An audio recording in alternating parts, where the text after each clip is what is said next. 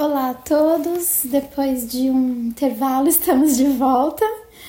É, hoje vamos falar sobre a Imperatriz e é muito interessante que nesse momento que nós voltamos estamos cheias de ideias. Eu estou começando também projetos novos, né? E esse período que nós ficamos sem gravar foi muito bom foi um período de imperatriz, acredito, para nós também, de amadurecimento, né?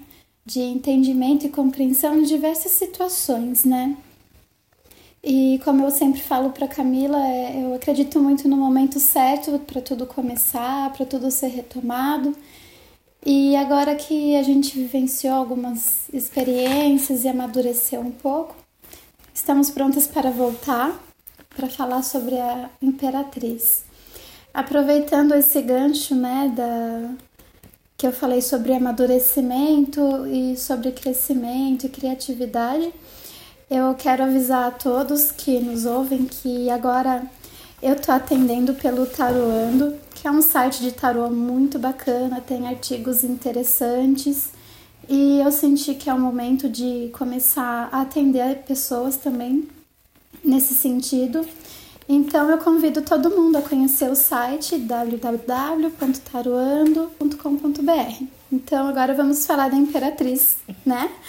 Ela é a mulher no seu apogeu, né? A Imperatriz é aquela que cuida, que nutre, é aquela que cria, que é a mulher no, no aspecto mais é, fértil, mas no sentido assim de ser quem ela realmente é, de estar conectada com a sua essência, né? Tudo que ela toca, tudo que ela faz transmite beleza e harmonia, né, Cá?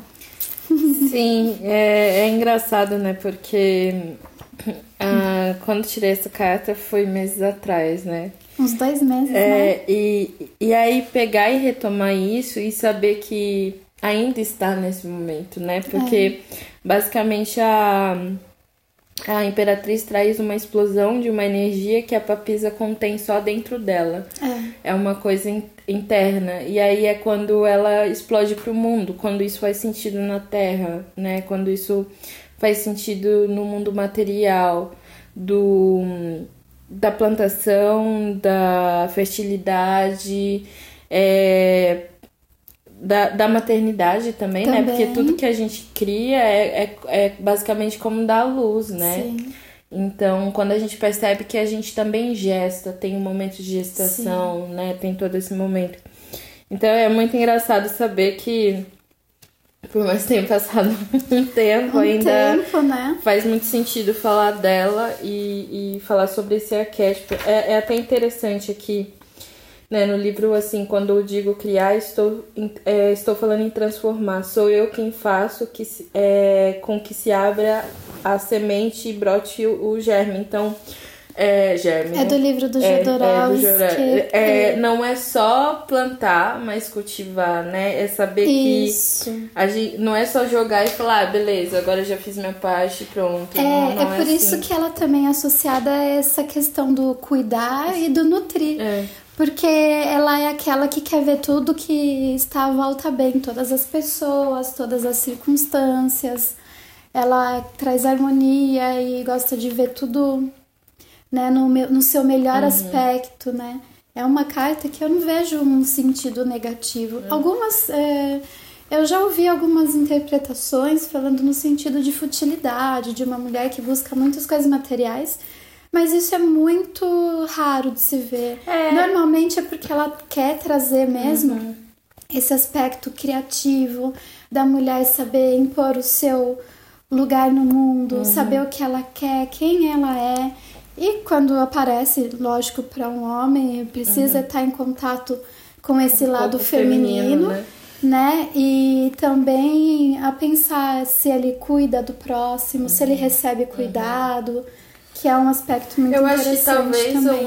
um, um lado negativo da Imperatriz, se for, né, pensar nisso, fosse talvez tá criando N coisas sem foco, né? Isso, também é Jodorowsky fala é, disso, tá, tá né? assim, e joga todas as sementes. É, ela vai parindo suas É, ideias, vai colocando tudo no mundo.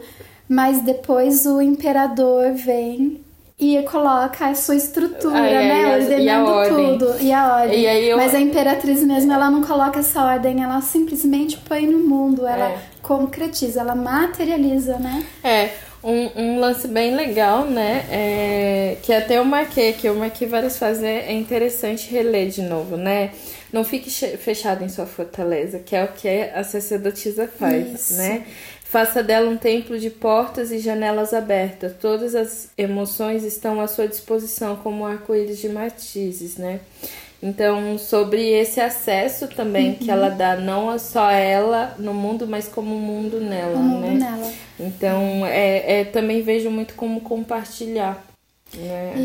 A- a- essa coisa do, da gente poder estar aberto para dar e receber. Dar, é, exatamente. É bem isso. É uma carta também de muito equilíbrio. A imperatriz, ela não é só material, né? Ela é uma mulher que tá emocionalmente e que também racionalmente ela sabe como se colocar, ela sabe o que ela quer. Então existe esse equilíbrio entre emoção e razão. Ela não desequilibra entre um e outro, ela tá sempre consegue se manter, né? Muito bem nesse aspecto. Para mim, outro aspecto da Imperatriz, que eu acho que tem muito a ver com a arte também, é a beleza. Sim, é a beleza. É, ela, é tudo é, é, é pelo caminho da beleza, mas É. não a, a beleza nesse sentido normativo que a gente conhece, de que as coisas podem ser belas até nos seus aspectos mais estranhos, né? Sim. Porque é, você passa a enxergar, né, uma vida mais plena e mais viva, então logo isso é belo.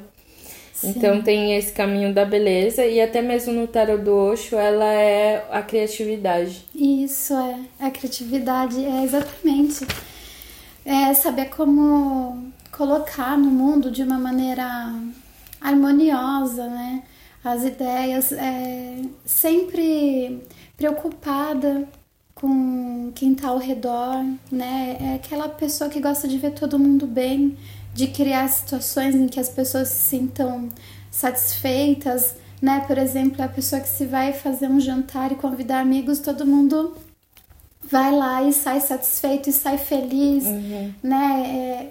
É, é imperatriz e é bem isso, sabe? Independente de é lógico que ela traz todo aquele potencial feminino, o, o feminino mais puro e o feminino mais belo, né? Sim. Que é a essência que a gente precisa buscar em nós, que muitas vezes nós mulheres perdemos no meio do caminho, né? E, e também que os homens precisam se reconectar porque eles andam bem desequilibrados, né? É, tem uma tendência a excluir tudo que foi feminino porque Sim. parece que ofende, né? E na verdade são complementos. Sim, sim. É que nada tá separado, né? É- É Exatamente. engraçado eu assistindo a, episódio de Nanette, ela fala, né?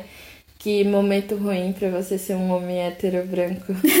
Porque realmente, tipo, tudo tá se transformando e tudo tá saindo do normativo. Então, é claro, é uma oportunidade de desconstrução totalmente, porque até então a gente conhece a história de tudo pelo olhar do homem hétero e Sim. branco, né? Então, que é o domina quem que é domina, o quem dá dominante, né?